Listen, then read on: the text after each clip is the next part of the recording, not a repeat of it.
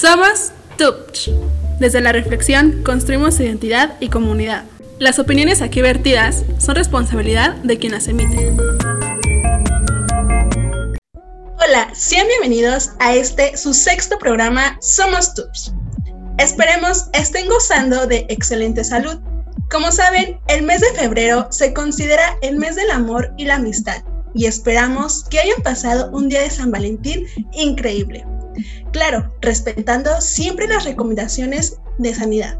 Por otro lado, déjenos decirles que estamos muy contentos porque para la realización de este sexto programa contamos con la colaboración de nuevos integrantes del proyecto.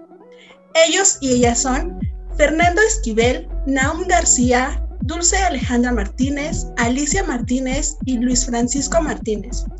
A todos ellos les damos la más cordial bienvenida. Además, como en cada programa, contamos con los locutores habituales, Lorena Vázquez, Juan José Martínez y su servidora Rebeca Pérez.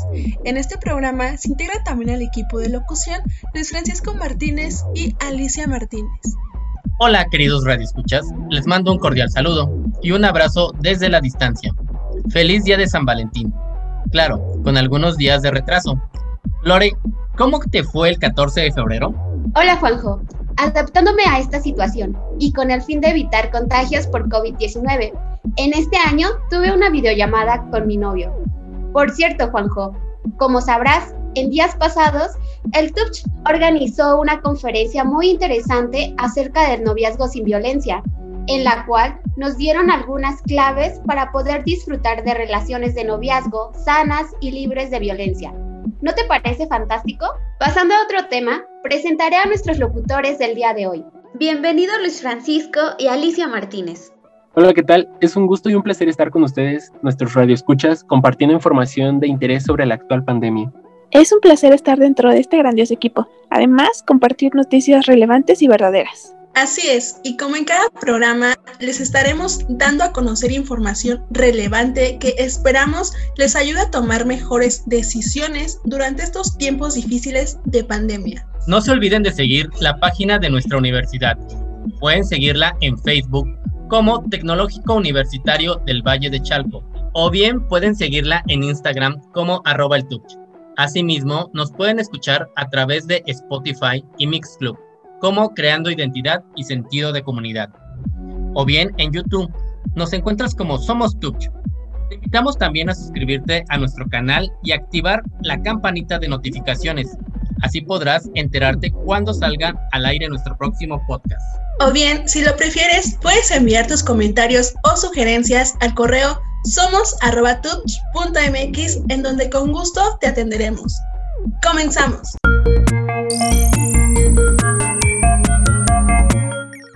Con la novedad breve de que por fin regresamos al semáforo naranja después de haber estado aproximadamente un mes en semáforo rojo. Así es, Juanjo. Es una pena que regresáramos nuevamente a esta situación y que los contagios se hayan elevado tanto en este mes que acabamos de terminar. ¿Sabes, Rebe? El semáforo rojo lo implementaron las autoridades a raíz del aumento de casos de contagios, principalmente en el Estado de México y la CDMX, pero, ¿tú sabes a qué se refiere exactamente esto del semáforo sanitario? Así es, Juan. Mira, te explico. Según lo que investigamos, el semáforo de riesgo epidemiológico es un sistema de monitoreo para la regulación del uso del espacio público, de acuerdo con el riesgo de contagio de COVID-19. Qué interesante. ¿Y tú sabes cuáles son esos indicadores que se toman en cuenta para determinar los niveles de riesgo epidemiológico?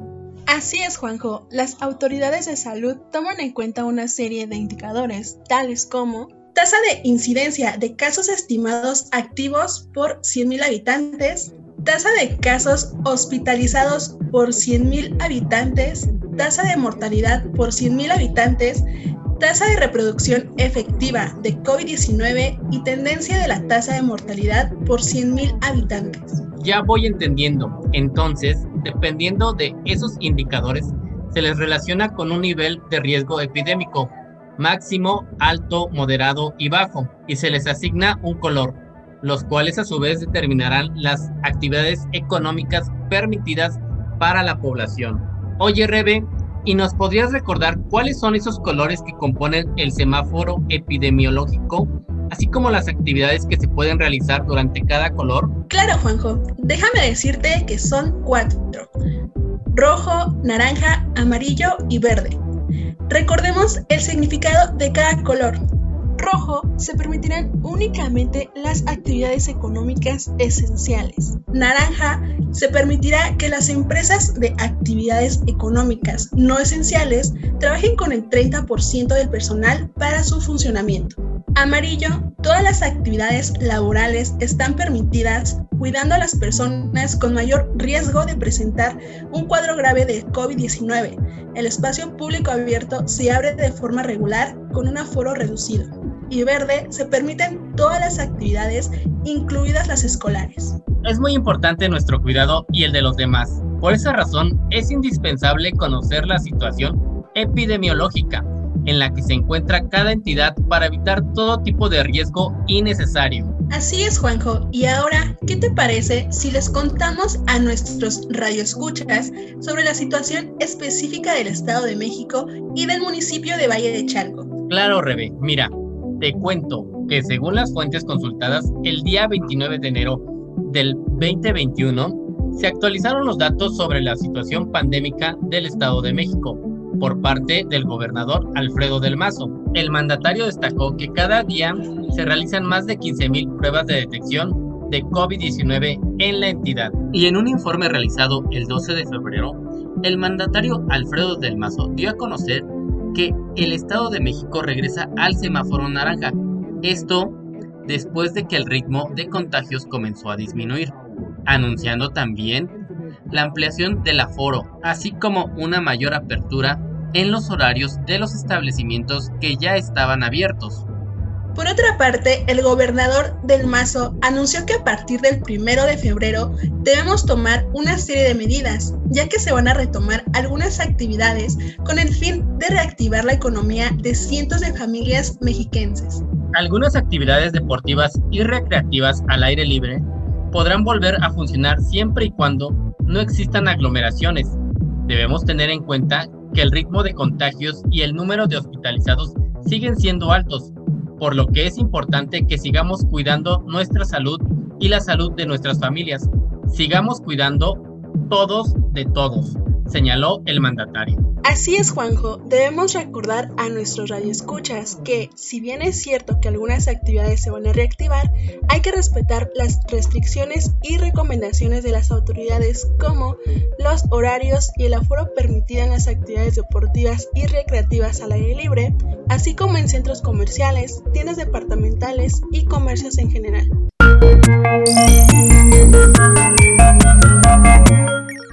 Seguimos en esta emisión y es momento de que consultemos los datos epidemiológicos hasta el día de hoy, 16 de febrero del 2021. A nivel nacional tenemos confirmados 2.004.575, defunciones 175.956, recuperados 1.563.992, activos 50.611. En el Estado de México tenemos confirmados 207.337. Defunciones 27.092. Recuperados 136.375.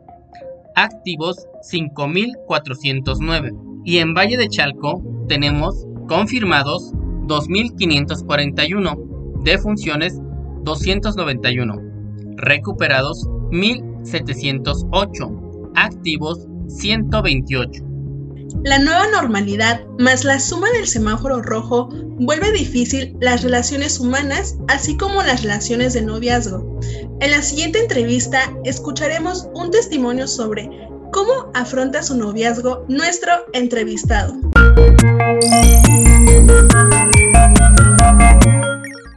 Nos encontramos con un estudiante del Tecnológico Universitario del Valle de Chalco que se encuentra cursando sexto cuatrimestre de la carrera Tecnologías de la Información y Comunicación. Hola, ¿qué tal? Buenas tardes. Bueno, eh, como primer pregunta, ¿me podrías proporcionar tu nombre y edad, por favor? Hola, ¿qué tal? Buenas tardes, Rebe. Claro, yo soy Juan Rodrigo Tapia Campos. ¿Y cuál es tu edad? Tengo 24 años. Vamos con la segunda pregunta. ¿Cuánto tiempo tienes de relación con tu pareja? Mm, justo ahora tenemos apenas 5 meses de relación. ¿Tú y tu pareja son del mismo municipio? Sí, ambos somos de Valle de Chalco. Ok, bueno, ya que los dos son de Valle de Chalco, pero eh, ¿qué tan lejos vive de ti tu pareja? O sea, tiempo, mm. distancia. Relativamente es muy cerca, quizá será un kilómetro, kilómetro y medio. Estamos como a 10 minutos quizá. Ok. Em, ¿Cómo ha sido su comunicación durante la pandemia? Durante la pandemia ha sido más por mensaje. Usamos las redes sociales para comunicarnos. Generalmente no, no hacemos llamadas. Es solo red social, ya sea WhatsApp, Facebook, nos comunicamos por mensaje. Ok. Eh, ¿Se han podido ver y pues cada cuándo? Sí, nos hemos podido ver. Recién que comenzamos nos veíamos una vez por semana, pero a inicios de este año fue más, más, más seguido el contacto, quizá dos veces por semana o quizá hasta tres. Okay. Eh, ¿Qué medidas de prevención toman para evitar el contagio de la COVID-19? Pues eso lo tenemos súper en cuenta, ya que nos estamos viendo un poco más seguido, tratamos de respetar los protocolos el uso de cubrebocas. Bueno, la sana distancia a veces no aplica aquí, ¿no? Estás en pareja. Pero sí el cubrebocas y siempre cargamos nuestro gel antibacterial para desinfectarnos y evitar cosas, contagios. Ok, y bueno, la última pregunta es, ¿es difícil llevar una relación en estos tiempos? Mm, ay, es difícil, es que no es difícil.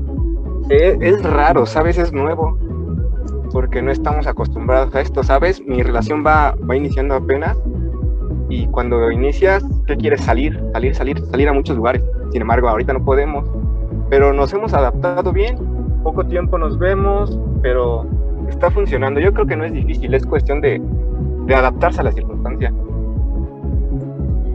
Ok, bueno, pues muchísimas gracias por tu tiempo, Rodrigo, y espero que tengas un lindo día. No, al contrario, Rebeca, gracias. Igualmente, lindo día.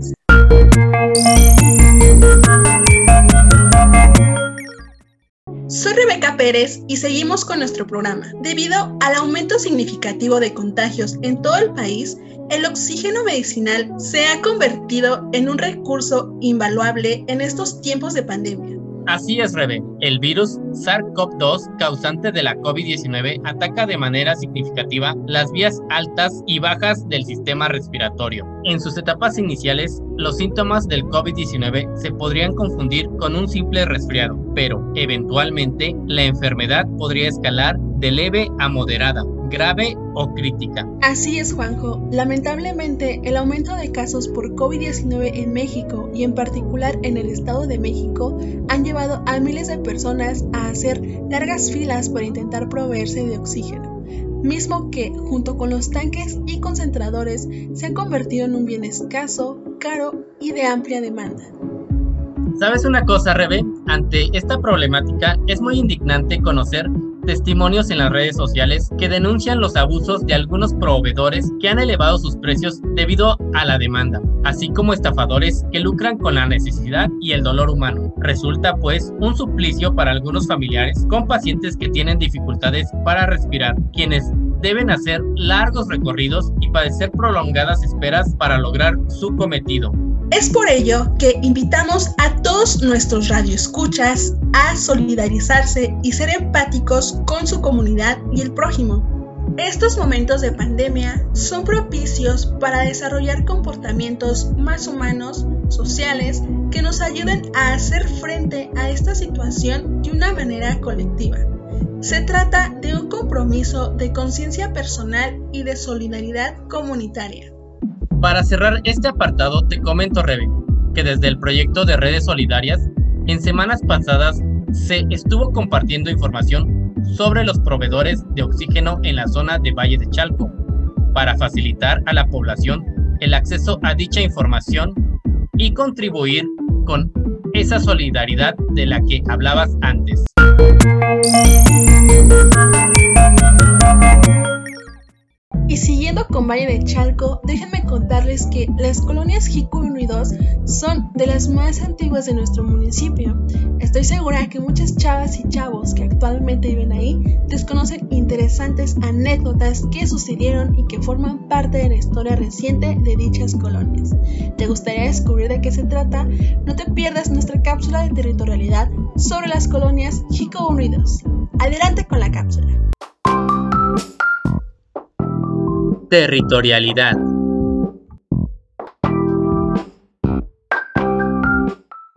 Hola, ¿qué tal? Mi nombre es Verónica Guerrero.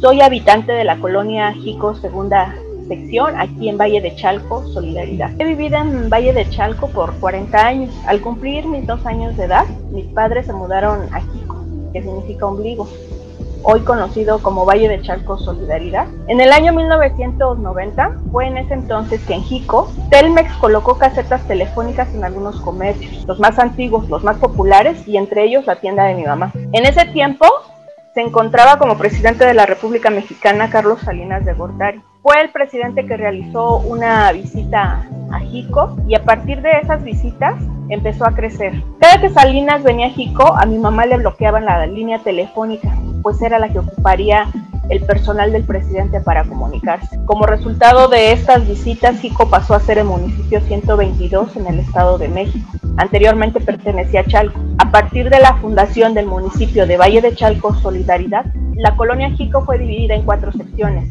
Jico 1, Jico 2, Jico 3 y Jico 4, cada una con su propia delegación. En este mismo año ocurrió un suceso trágico. Un tren de pasajeros arrolló un autobús de los que van a Tláhuac, los llamados chimecos. El chimeco quiso ganarle el paso al tren, pero no lo consiguió.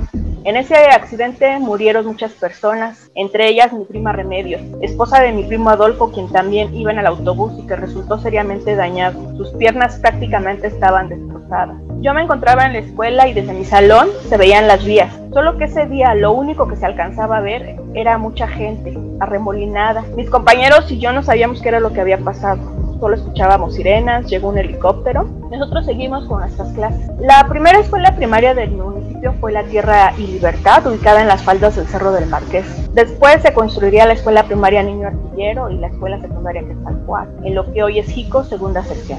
En las colonias Jico 1 y Jico 2 existen tres mercados que son el 13 de junio, el Lázaro Cárdenas y el Mercado Guadalupano. Dos parroquias que son la de San Miguel Arcángel y la Sagrada Familia, al igual que la Iglesia Catedral de San Juan Diego. Se cuenta con un deportivo, dos parques, un hospital general, que es el Dr. Fernando Quiroz Gutiérrez, una gasolinera que se ubica en la avenida Moctezuma, dos tianguis, uno se coloca los días lunes en la colonia Jico segunda sección y los sábados en la colonia Jico primera sección. Existen dos fiestas patronales que se celebran en estas colonias. El 29 de septiembre es la fiesta patronal de San Miguel Arcángel y el 9 de diciembre se celebra la fiesta patronal a San Juan Diego. En cada una de estas colonias existe una tienda Licón. A raíz de la pandemia he podido notar que existe un gran número de personas que no creen en la existencia de la COVID-19 y por lo tanto se niegan a seguir las medidas sanitarias como son el uso de cubrebocas y permanecer en casa. Los tianguis continúan con gran afluencia, asistiendo a las familias completas, con niños y adultos mayores sin la menor medida de protección. Sabemos que el número de contagios ha estado aumentando día con día. Por ello los invito a continuar con las medidas de higiene que ha dictado la autoridad sanitaria como son el uso de cubrebocas, el lavado de manos y permanecer en casa. Recordemos que la salud de nuestras familias se encuentra en nuestras manos. Gracias. Saludos a todos.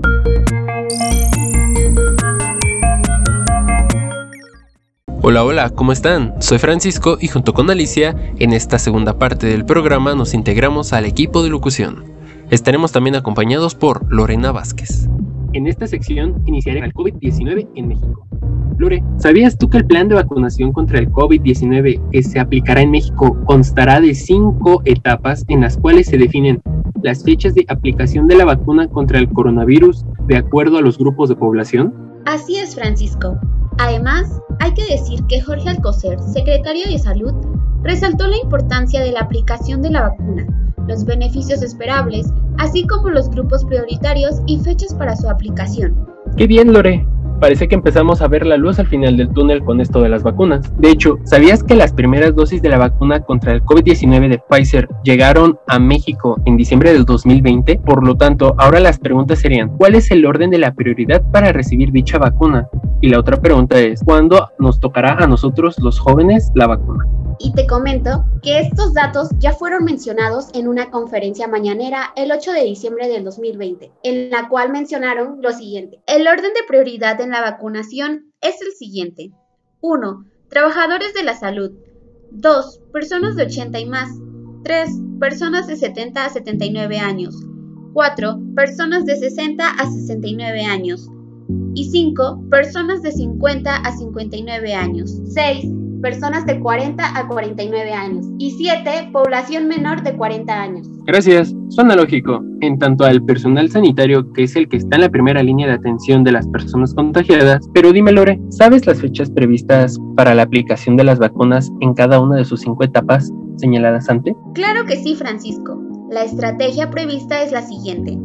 Primera etapa, diciembre 2020, febrero 2021 para personal de salud de primera línea de control de COVID-19. Segunda etapa, febrero-abril 2021 dedicada a vacunar a personal de salud y personas de 60 años y más. Sin embargo, en el caso de los adultos mayores, se busca que queden inmunizados en marzo con la dosis única de la vacuna de Cancino Biológico. Tercera etapa, abril-mayo 2021, enfocada a personas de 50 a 59 años. Cuarta etapa, mayo-junio 2021 destinada a vacunar contra coronavirus a personas de 40 a 49 años. Quinta etapa, junio-marzo 2022, asignada para el resto de la población. Oye Lore, ¿Sabías que el día 2 de febrero del presente año el gobierno habilitó una página donde los adultos mayores de 60 años se pueden registrar para su vacunación? Lamentablemente la página presentó errores por algunos días, pero si aún no registras a los adultos mayores de tu familia, te invitamos a que lo hagas. Esto lo puedes hacer en la siguiente página web mivacuna.salud.gov.mx. Regístrate, es gratis.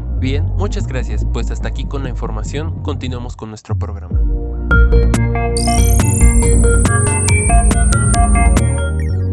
Hola, soy Alicia. Me da mucho gusto saludarlos e introducir esta interesante sección del programa, relacionada con la entrevista a personajes relevantes para nuestra comunidad. Las comunidades en Valle de Chalco también han sufrido cambios notorios en la forma de vivir como consecuencia de esta pandemia. En esta ocasión, la doctora Evangelina Terán nos hablará sobre la forma en la que la pandemia ha impactado a la población de Valle de Chalco, así como el trabajo que el Centro de Investigación y Acción Social, CIAS, ha llevado a cabo. Escuchemos.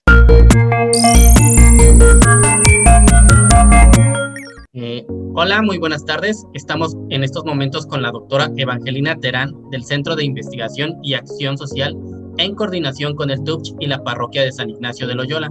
Se encuentra realizando trabajo de incidencia para la reconstrucción del tejido social en los municipios de Valle de Chalco e Ixtapaluca. Bienvenida. Muchas gracias, Juan José.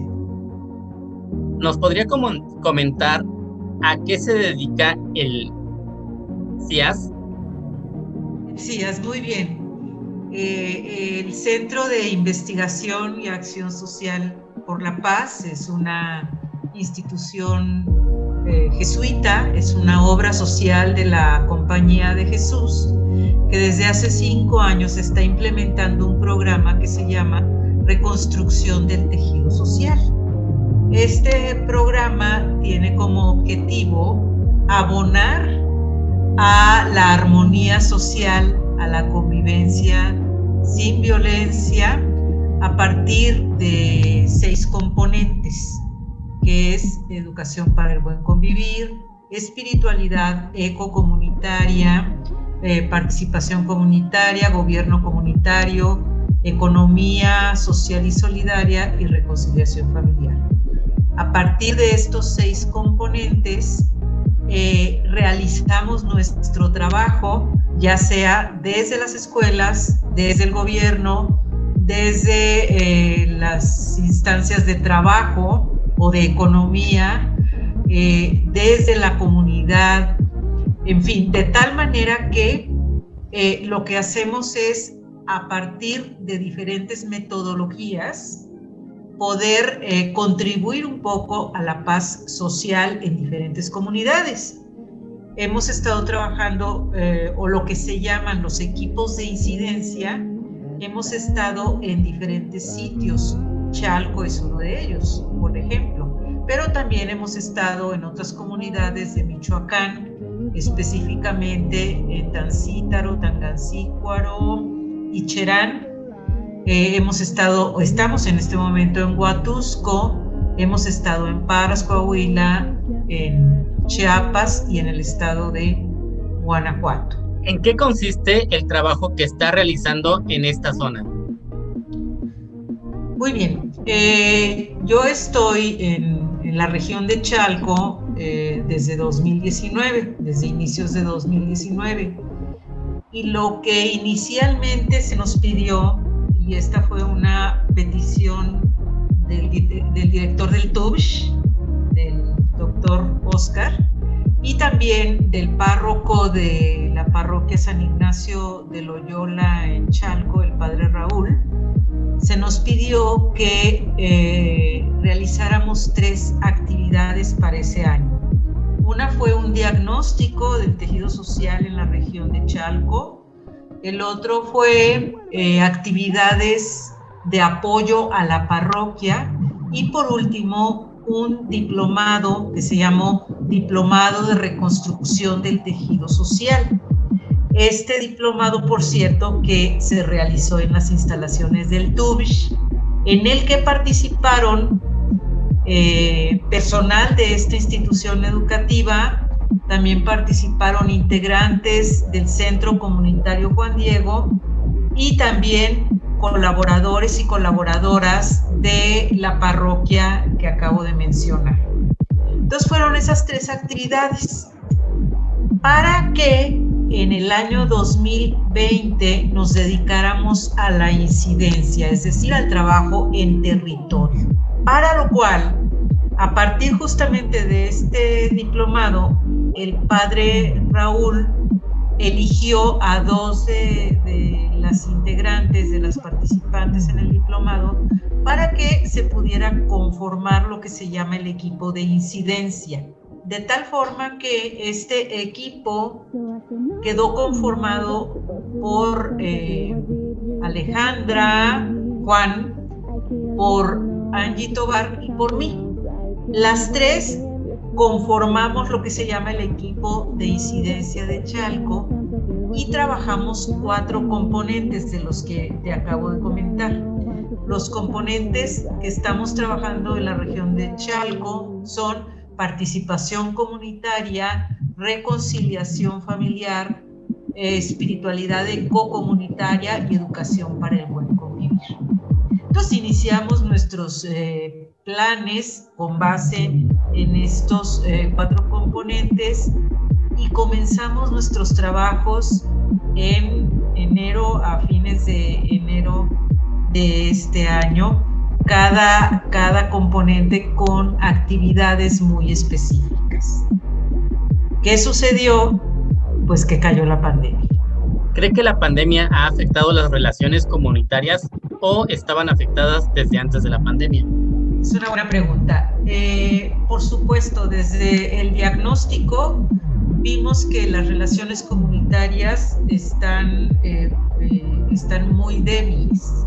En uno de los apartados de nuestro diagnóstico sobre participación comunitaria nos dimos cuenta en la región de Chalco, y la región de Chalco abarco también parte de Iztapaluca y Valle de Chalco, pudimos ver que eh, a partir sobre todo de, de ¿qué te puedo decir? De, de, la, de la migración que se empezó a dar en, todo, en toda esta zona, las personas dejaron de platicarse, porque comentaban, pues ahí viene otro y trae costumbres diferentes, y ese otro nos trae inseguridad. Es una percepción muy sostenida de quienes eh, tuvimos la oportunidad de entrevistar. Eso por un lado. Por otro lado, las prácticas asistencialistas de, los gobiernos, es decir, de, te doy la despensa en tiempos de, de procesos electorales, eso ha disminuido la capacidad de organización y ha motivado que las comunidades estén a expensas de lo que se les dé. Entonces, si a mí me van a dar la despensa, pues ¿para qué me organizo con mi comunidad? Ese es otro elemento. Uno más es el control social que hay de ciertas organizaciones que eh, no permiten la organización genuina de las comunidades. Y un elemento más, por supuesto, es la violencia, el incremento de la violencia, sobre todo por cuestiones de narcotráfico o violencia de género. Eso también ha hecho que las personas se metan a sus casas. Había un testimonio muy pues conmovedor de una señora que nos decía, antes no teníamos bardas, ahora cada vez nuestras bardas son más y más grandes y entonces nos aislamos y no conocemos al vecino y no conocemos a la comunidad. Entonces, efectivamente hay un aislamiento que tiene décadas y que te digo que ha sido motivado por estas razones que te acabo de comentar. Ahora, en la pandemia, ¿qué ha sucedido? Por supuesto, las medidas sanitarias de mitigación, de quédate en tu casa, por supuesto, que han eh, eh, eh, motivado o incrementado este aislamiento, pero ha sido un, un panorama paradójico. ¿Por qué? Porque por otro lado, justamente el acceso a los medios virtuales ha posibilitado la vinculación. Y te estoy diciendo esto porque señoras, porque generalmente nuestro público son señoras, señoras de parroquia, señoras que no tenían idea de cómo prender una computadora, se fueron enseñando. Primeramente el hijo o la hija les dijo cómo prender la computadora, después cómo acceder al Zoom, posteriormente cómo activar la cámara o desactivar el micrófono. Esto con la ayuda de sus parientes. De tal forma que ahora realmente resulta conmovedor cómo las señoras pues ya prenden su cámara y se animan a, a hablar como lo estamos haciendo tú y yo. Y eso ha permitido la revinculación de muchos sectores, en este caso te estoy hablando de la parroquia, y no solo de la parroquia, sino que nos han pedido tanto círculos de, escucha como, como talleres, otras parroquias de la diócesis de Valle de Chalco, de otras comunidades, y esto ha sido muy alentador. Por último, eh, ¿algún consejo para poder superar esta pandemia como comunidad? El consejo que yo podría dar es que ya viene la vacuna, ya estoy viendo que ya viene la vacuna, entonces eso va a ser un, enorme beneficio para la comunidad. El consejo que puedo dar es que la revinculación se pueda lograr ya de manera presencial, que vuelvan a salir de sus casas las personas para vincularse, pero que no dejen este recurso digital que ha sido exitosamente utilizado. De tal forma que para el 2021 podamos ver ampliado nuestro panorama de relaciones o de interacciones sociales, tanto de manera virtual como de manera presencial. Ese es el consejo que yo podría dar, que sería la utilización del medio virtual y la revinculación presencial. Muchas gracias, doctora Eva, por esta entrevista que ha sido muy provechosa, dándonos a conocer datos de nuestra comunidad que nosotros no conocíamos. Sí, agradeciéndote, Juan José, esta oportunidad de poder difundir el trabajo que realizamos en el CIAS, específicamente en el programa de reconstrucción del tejido social. Seguiremos ahora para 2021 seguramente en una combinación de trabajo virtual con trabajo presencial y en vinculación, por supuesto, con el TUBISH. Te agradezco eh, mucho esta oportunidad.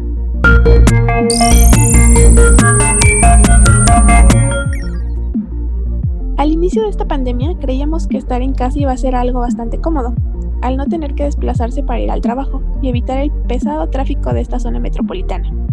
Y en el caso de nosotros, como estudiantes, resultaba tentadora la idea de estar en casa mientras tomábamos una clase virtual. Pero con el paso del tiempo, el aumento de clases, la larga carga de trabajo, más el tiempo excesivo que representa estar frente a un monitor, celular o tablet, nos ha generado cansancio visual, además de mucho estrés. Por eso, en esta ocasión oiremos a un estudiante del TUPCH que nos va a compartir cuáles son sus estrategias contra el estrés del estudio virtual. Adelante con la cápsula. Estar bien conmigo.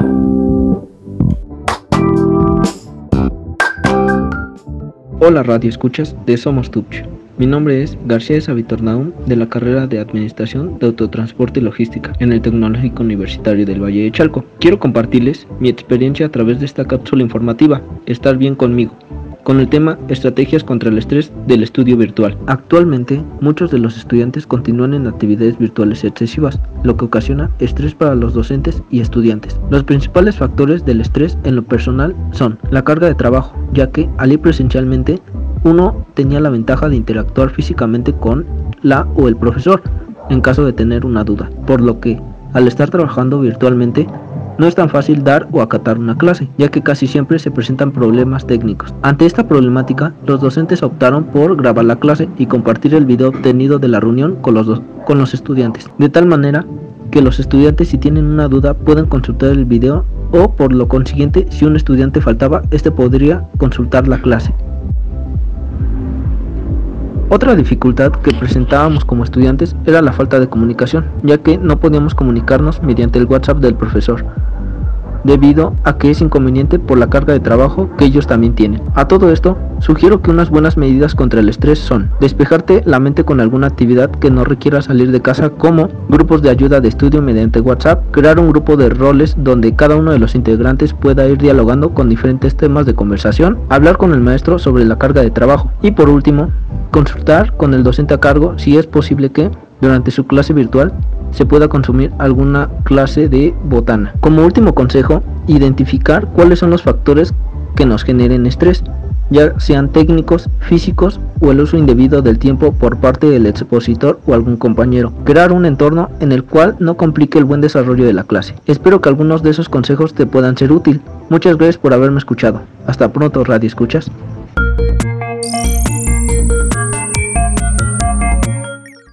Ante la situación de la pandemia, la economía ha tenido un revés. Muchos comercios han cerrado, otros tantos viven al día y muchas personas han perdido sus empleos. Es por eso que, desde el TUPCH, se desarrollan iniciativas para tratar de incentivar la economía local y así contribuir mejor a la situación económica de los habitantes de Valle de Chalco. En la siguiente cápsula escucharemos a la alumna Gabriela Martínez Juárez y Luis Alberto Jiménez Loqueño, quienes colaboran en el proyecto Directorio Económico, Comunidad Unida y Solidaria, una iniciativa del proyecto de redes solidarias. En esta cápsula nos hablarán sobre la conformación de un directorio de empresas locales y cómo se espera que dicha iniciativa impacte en la economía local. Adelante con la cápsula de economía solidaria, por favor. Acción y economía solidaria. El día de hoy venimos como promotores del proyecto. Mi nombre es Gabriela y, mi nombre es Luis. ¿Qué tal? Este, nosotros formamos parte de, del proyecto de las redes solidarias y el día de hoy venimos a promover la comunidad unida y solidaria, que es un proyecto eh, de una página de internet que tiene una colección de negocios que ofrecen bienes o servicios a la comunidad del Tecnológico Universitario de Valle de Chalco. Eh, bueno, cuéntales más, no sé Bueno, todo esto inicia a partir de un registro dentro de la página de la comunidad unida y solidaria, el CUS, le decimos de cariño. Eh, lo único que se tiene que poner dentro de este registro es dónde es, qué servicio o qué es lo que tú pretendes vender, los precios que estos, productos tienen y listo. Simplemente es realizarlo y ya estás dentro de este gran proyecto. Eh, lo que buscamos es que nosotros como comunidad ayudemos a las demás personas, ya que como sabemos, eh, está muy fea la situación, ¿no es así?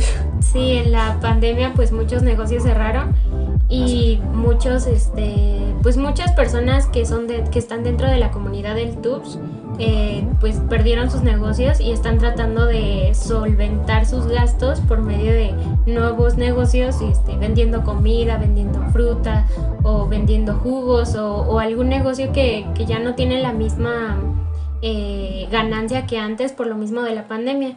Entonces, eh, bueno, a Mónica se le ocurrió este proyecto y todos estamos trabajando en conjunto lo único que, estamos pidiendo es que eh, para promocionar nosotros tu negocio, eh, le des a, las personas que lleguen eh, por medio de la página de la comunidad Unida Solidaria, que le den una promoción extra.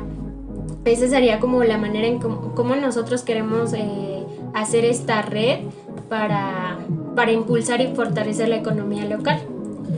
Recordemos que todos nosotros formamos parte al, fin, al final de una comunidad. Somos estudiantes de una universidad y que nuestra comunidad no solamente se basa en esa universidad, sino en la colonia en la que estamos, nuestra familia, nuestros amigos.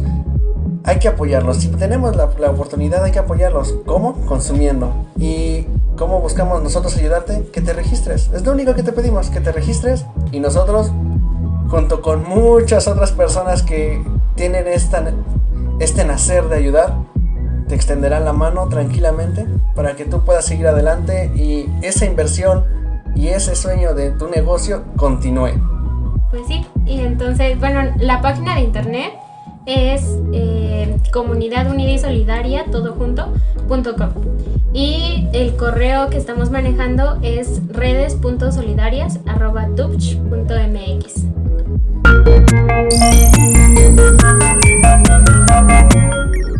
Bueno, queridos radioescuchas, todo lo que empieza tiene un final y esto ha sido todo por hoy. Te invitamos de nuevo a suscribirte a nuestro canal y activar la campanita de notificaciones. Así podrás enterarte cuando salga al aire nuestro próximo podcast. Hasta muy pronto y sigue cuidando de ti y de tu familia.